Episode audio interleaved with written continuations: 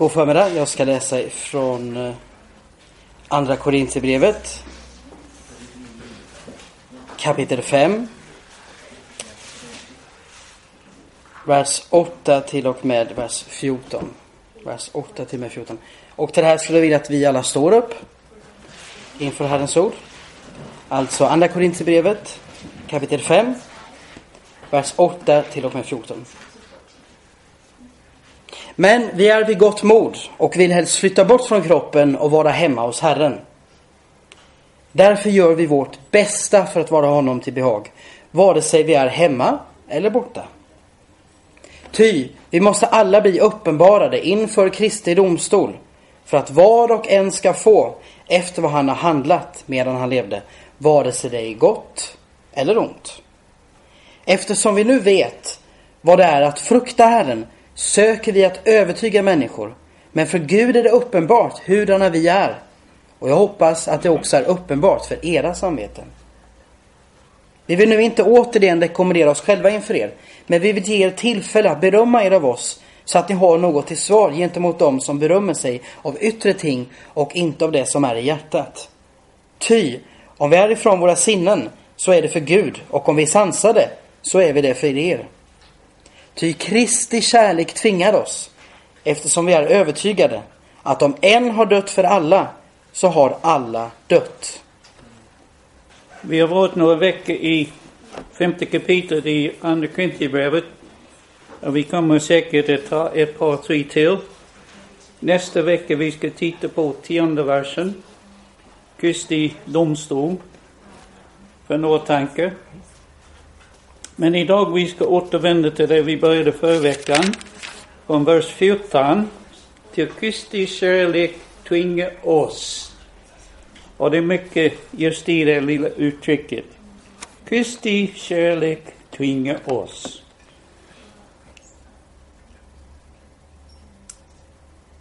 Alla oss, alla vi, alla oss, det var inte bra grammatik va?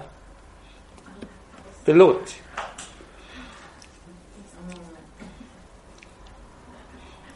Hon kommer säkert slå mig när vi kommer hem.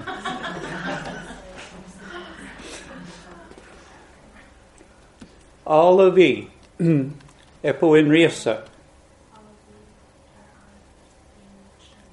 En vandring här på jorden. Och återigen, vi går tillbaka till det lilla barnet i New York som har kunglig blod. Men vi har kunglig blod också. Halleluja. Som kommer vara genom evigheten. Och på vår resa, det är mycket som vi kan tänka på. Och jag tror återigen, som jag har nämnt några gånger, att jag, även min fru ibland, hon tycker jag är mycket äldre än hon. Och det stämmer. Jag gifte mig med en ung kvinna med mening.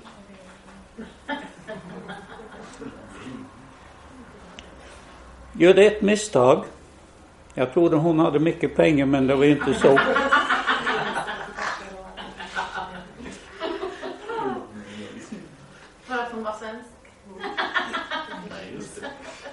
Men hon är faktiskt en otroligt fin, gudfruktig kvinna. Jag skulle inte bita henne för något. Eller någon. Som många gör. Nu har jag börjat att prata på här lite, men du måste komma ihåg. Min fru har sagt att jag är gammal, ni vet att jag är gammal.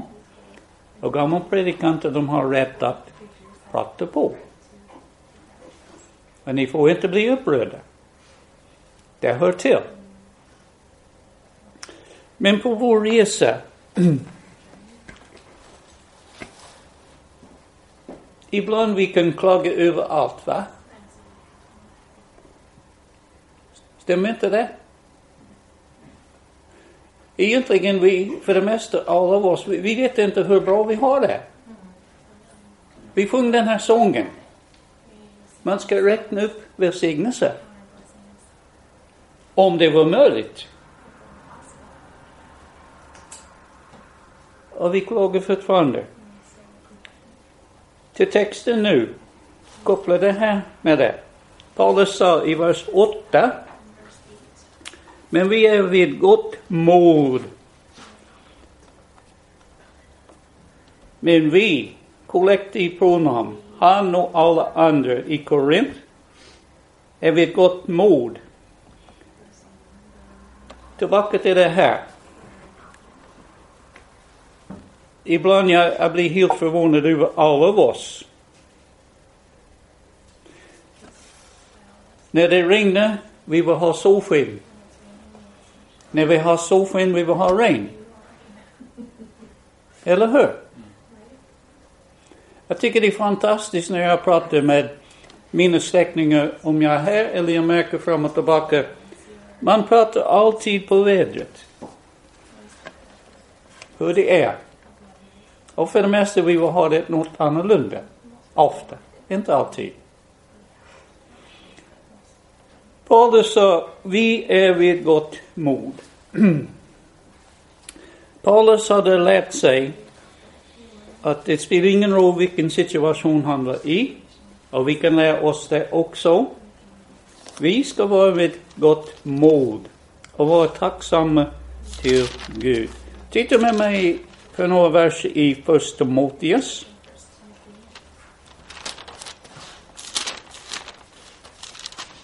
Sjätte kapitlet. Vi går mot slutet av Paulus uh, sista dagarna, sista åren kanske här på jorden. Han säger några fina grejer till oss, att hjälpa oss alla, vi som behöver vara med gott mod. Eller vara nöjda, eller vara tacksamma med det som Gud har välsignat oss med. I sjätte kapitlet i första Timoteus, vi ska titta på några verser här.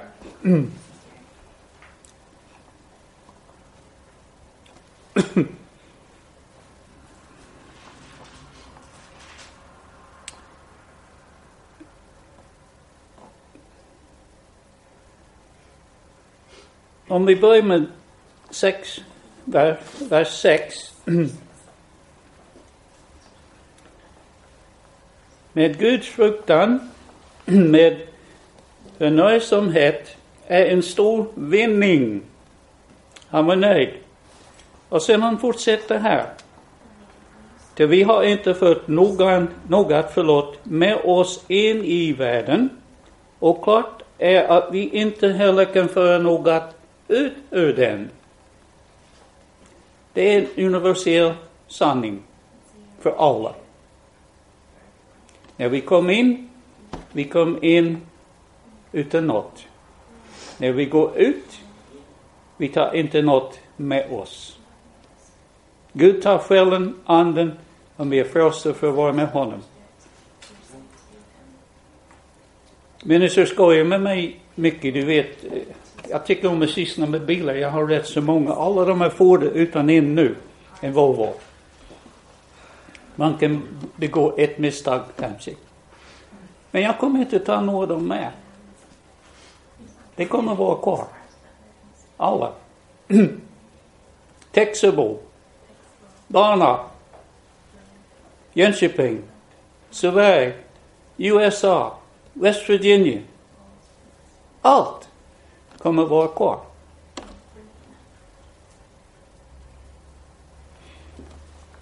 Ska inte ta något ut. Han fortsätter i vers 8. Utan har vi föda och kläder.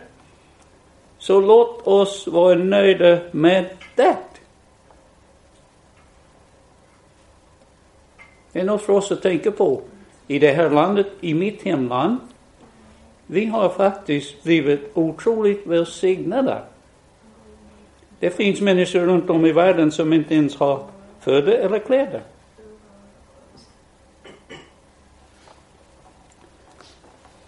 Vers 9. De som vill bli rika faller i frestelser och snarare, snarare, förlåt, och i många dåraktigheter och skadliga begärelser som sänker människor ned i fördärv och undergång. Jag har tänkt mycket genom min resa på jorden. Ibland vi ber för mycket som det är kanske bäst vi inte får. Har du tänkt på det? Vi önskar oss mycket. Men vi kan få grejer som inte får vår bästa. Och vi måste vara medvetna om det. Någon frågade mig, jag ska ta tionde versen här också. För några veckor sedan bara. Om du har olika översättningar. Du kan läsa till penningbegäret är roten till allt ont. Du kan rätta till det i din bibel.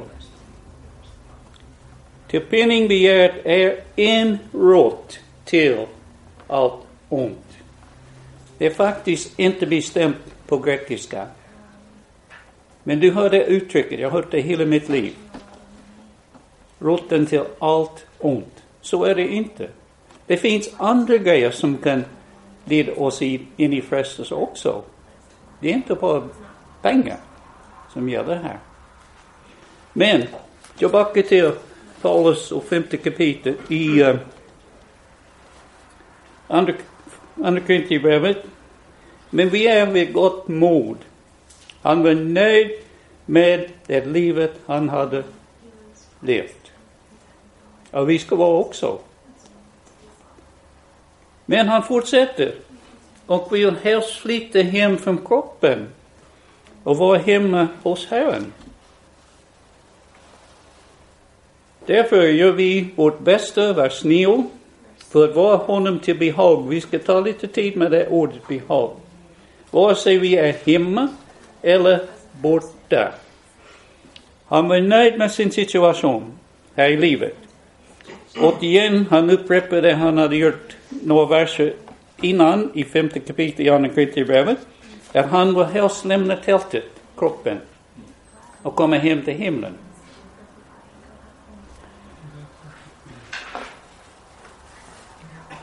Jag tror ibland många människor tänker just på det här. Och jag sa för ett tag sedan, jag håller på att bli gammal, men wife, min fru håller på att bli lite äldre. Hon är inte gammal än. Vi tänker på allt det här, speciellt när man kommer lite längre fram i vår resa här på jorden.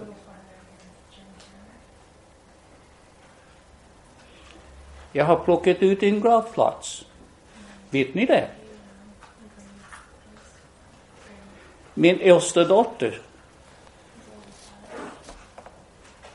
som blir 44 i april. Hon har plockat ut en gravplats. Om uppryckningen inte händer så kommer alla vi att lämna den här jorden. Tältet kommer att liggas i marken. Anden, själen, om vi är frälsta, kommer till paradis som vi tittade på förra veckan, två veckor också. Men kroppen kommer att ligga i marken. Kom ihåg vad Gud sa till Adam? Tillbaka till jorden. Ska ditt tält återvända. Men vi har ett hopp. Speciellt vi som är frosta. Med uppräckningen eller uppståndelsen kommer det tältet att uppstå eller förvandlas med uppriktningen enligt uh, Första Thessaloniker 4, 17, 16, 17, 18. Alla vi har släktingar som har dött. Det kommer uppstå. Jag nämnde lite för ett tag sedan ett år sedan ungefär. Jag träffade Phil Peterson och Cindy i West Virginia. De flesta av er känner dem. Och vi gick över gården där jag växte upp. Vi gick till familjekyrkogården. kyrkogården. Där jag har massor med släktingar som ligger där. Och Phil var lite förvånad. Han läste på en gravsten.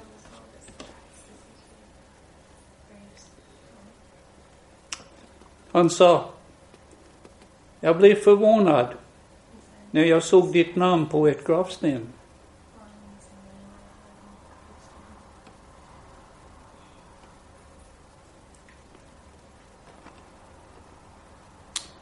Mitt namn är där. Min frus namn är på den gravstenen. Det ligger ett litet tält under gravstenen som Marias tvilling. De visste inte det här. Så jag sa till dem. Varje gång jag kommer här.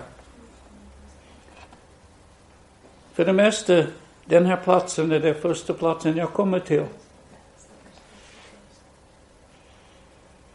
Och jag står här med den graven, den här graven.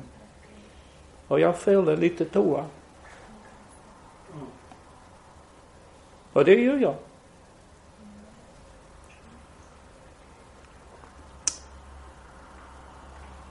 När vi förlorade det här barnet.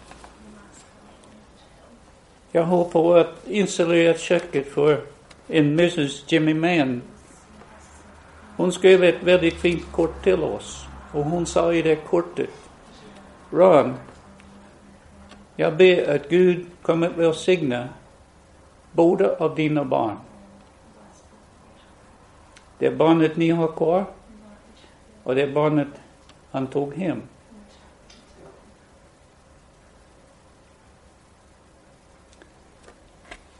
Och när vi stod vid graven, Phil, Cindy och jag och alla fem barn, deras barn. Men jag har ett hopp, ett löfte. Med uppryckningen, eller med uppståndelsen, den lilla kroppen kommer att uppstå. Och jag vet inte hur det blir. Men det kommer bli precis som Maria är.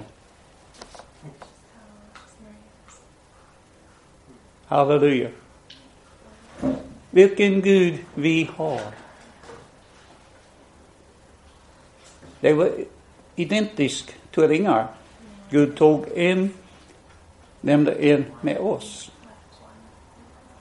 Man kan tänka mycket om det hade varit annorlunda. Vi, vi ska inte ifrågasätta vad Gud gör. Ni får inte missförstå mig. Det ska vi absolut inte. Men många gånger jag har tänkt, Mia har varit annorlunda än alla våra barn. Jag tänkte, oj, tänk om vi hade två av dem. Men vi kommer ha två av dem. I evigheten. Mer frost. Jag ska ta en liten stund här. Mer går till den här graven ofta också.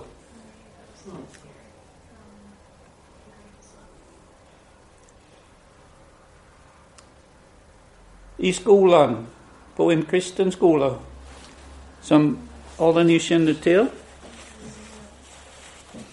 hon ringde mig en gång helt upprörd. En lärare hade sagt till henne att hennes syster kanske kommer hamna i helvetet. Hon var helt upprörd. Hon försökte säga till den här läraren om andra Samuel, elfte kapitlet, om David som förlorade ett litet barn. Han sa, jag kan inte få barnet tillbaka men jag kan gå och vara med barnet. Hon citerade det här för den här läraren som jag kände väl. Vi doktorerade tillsammans. Han var en begåvad bibellärare. Han förlorade sitt jobb som jag förstår på grund av det här och andra saker. Han hade ändrat sig. Och han sa till henne, Även om David sa det här, det behöver inte betyda det.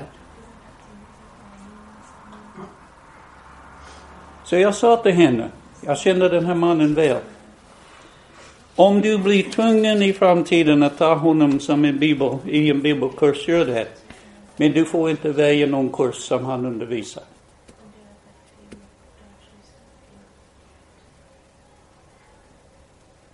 Alla kommer att uppstå. Gud är barmhärtig. Och jag är helt övertygad om att det lilla barnet kommer till himlen med oss. Amen. Helt övertygad. Jag tror alla mina barn förstår det. Erik, för några år sedan, nu jag håller på att prata på här lite. På en resa till Amerika. Han blev röd över det här lilla barnet. Han köpte och planterade blommor med graven.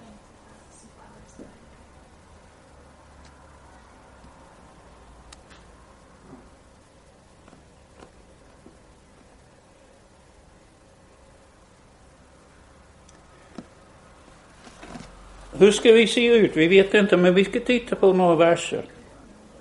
Ja, nu, någon måste stanna den här klockan där uppe.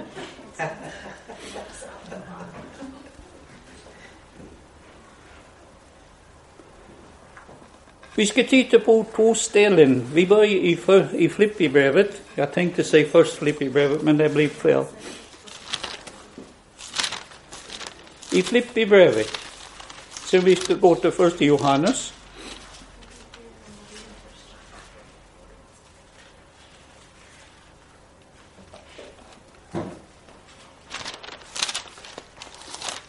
Filipperbrevet, tredje kapitlet. Ni säkert några verkan de här verserna utan till. Så vi går tillbaka till något vi nämnde ett par gånger idag med medborgarskap i himlen. I Filipperbrevet, tredje kapitlet. Vers 21, förlåt, vers 20 och 21. Men vi har vårt medborgarskap i himlarna. Du säger, hur kan vi ha det i himlarna? Varför inte himlen? Det är nämligen pluralis på grekiska. Vårt medborgarskap är både i himlarna och överallt.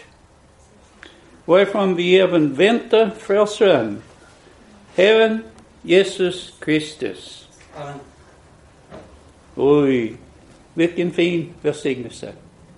Vilket löfte. Varifrån vi även väntar frälsaren, Herren Jesus Kristus. Nu, jag vill betona det här.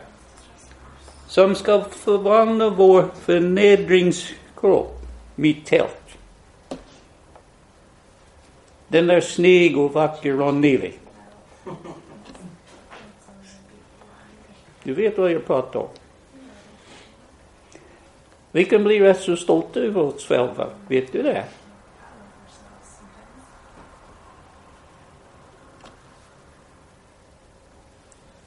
Som ska förvandla vår förnedringskropp. Så att den blir lik hans förhärlighets kropp. Den kroppen han fick när han uppstod från de döda. Alla Guds barn kommer att få samma. Vi ska vara lika honom. Vi vet inte så mycket om det, utan han gick genom väg och sånt, utan att gå genom dörr och sånt. En förhärlighetskropp. Genom den kraft varmed han också förmår underligga sig allt. Han ska vara konungens konung, herrarnas herre, när han återvänder. Kom med mig till första Johannes. För en upprepning av ungefär det vi har läst här.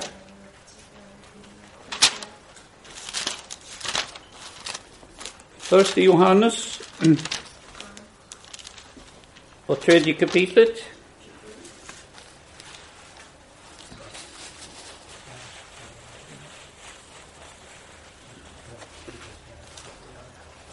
Verserna två och tre.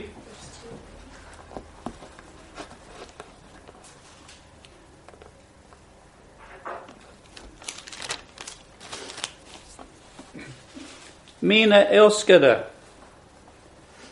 vi är nu Guds barn. Och det är ännu inte uppenbart vad vi ska bli. Men det vet vi när han uppenbaras med uppräckningen eller uppståndelsen. Då ska vi bli honom lika. Till vi ska få se honom så som han är. Vilken välsignelse, vilket löfte vi som är Guds barn har att se fram emot. Vers 3. Var och en som har detta hopp, till honom rinner sig, så som han också är ren. Och det kan vi koppla tillbaka till det som Paulus säger nu i uh, femte femte kapitlet i Andra Korinthierbrevet.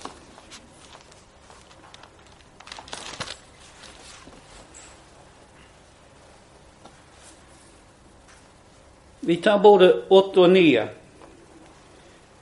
Men vi är vid gott mod och vill helst flytta bort från kroppen och vara hemma hos Herren. Därför gör vi vårt bästa för att vara honom till behag, vare sig vi är hemma eller borta. Koppla detta först till Johannes. Han är ren. Vi ska vara rena. Du säger, men du har sagt några gånger vi är inte fullkomliga. Nej, det är vi inte.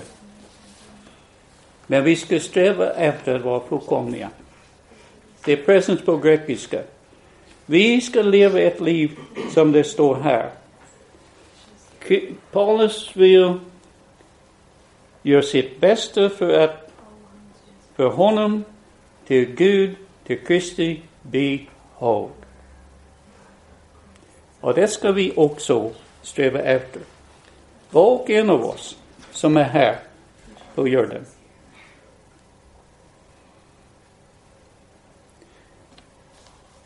När vi lever vårt liv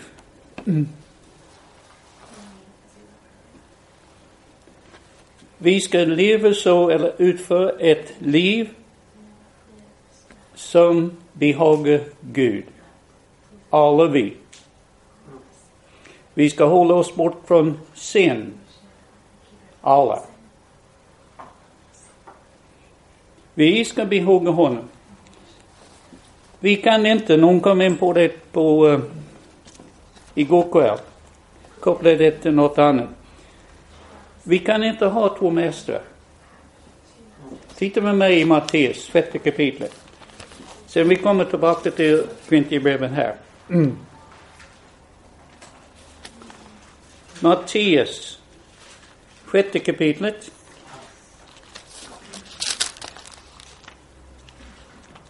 Vi brukar kalla det här för bergspredikning. Egentligen det är bergsundervisning. Men sjätte kapitlet i Matteus. Mm. Och vers 24. Ingen kan känna två herrar. Till antingen ska han hata den ena och älska den andra. Eller så ska han hålla sig till den ena och förakta den andra. Ni kan inte känner Gud och mammon. Och det lilla ordet ni tar in alla av oss. Ingen undantag. Vi kan inte känna två herrar, vem som helst av oss. Kommer med till Galaterbrevet.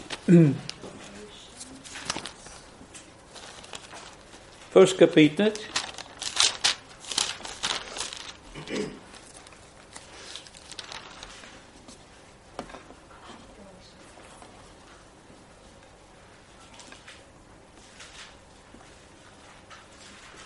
Vers 10.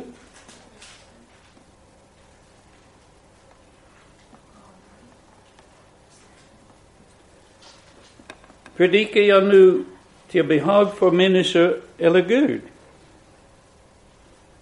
Eller söker jag behaga människor?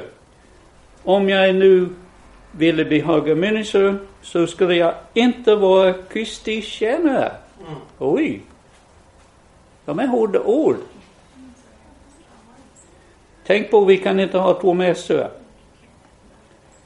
Men det ska ni veta, 11, bröder, att det evangelium som har blivit predikat av mig inte är något mänskligt. De har inte heller fått det heller, eller lärt mig det av någon människa, utan genom en uppenbarelse från Jesus Kristus. Och vi ska följa Paulus exempel. Vi ska predika bara evangeliet, som det står i Bibeln, eftersom det behagar vår Gud. Titta med mig i klotterbrevet.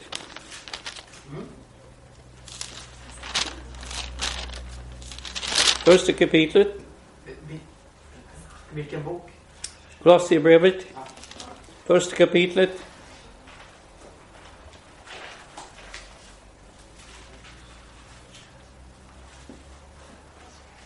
Vers 10. Så vi vandrar värdigt Herren, honom i allt till behag och bär frukt i alla goda gärningar och växer till i Guds kunskap. Paulus nämner olika gånger att han framför allt vill behaga sin Gud. En uppmaning till var och en av oss. Att vi försöker behaga Gud i allt vi gör.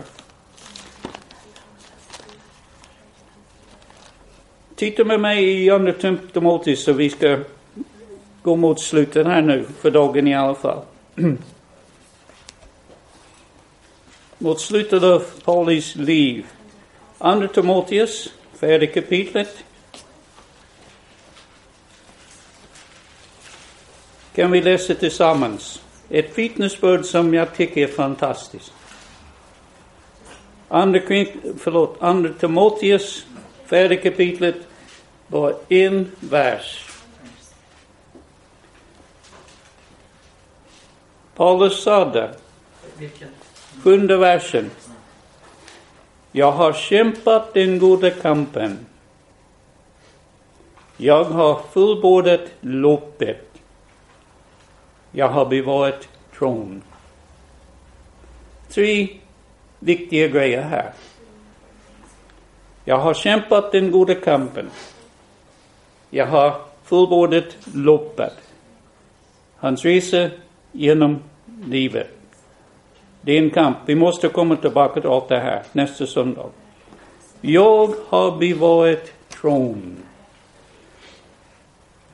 Varje gång jag tänker på den här versen och Paulus vittnesbörd. Jag tänker till mig själv. Kommer jag att kunna säga det här när Gud är färdig med mig? Kan ni göra detta? Det är något för oss att tänka på. Att vi behagar Gud i allt vi gör på den här jorden. På vår resa. En verklig resa. Det är inte påhitt. Vi är på väg någonstans. Alla. Varje människa. Han som går där. Han som går här. Alla är på väg någonstans. För oss som tillhör Gud, det är viktigt att vi strävar efter att behaga honom i allt vi gör. Amen. Det är viktigt för alla av oss.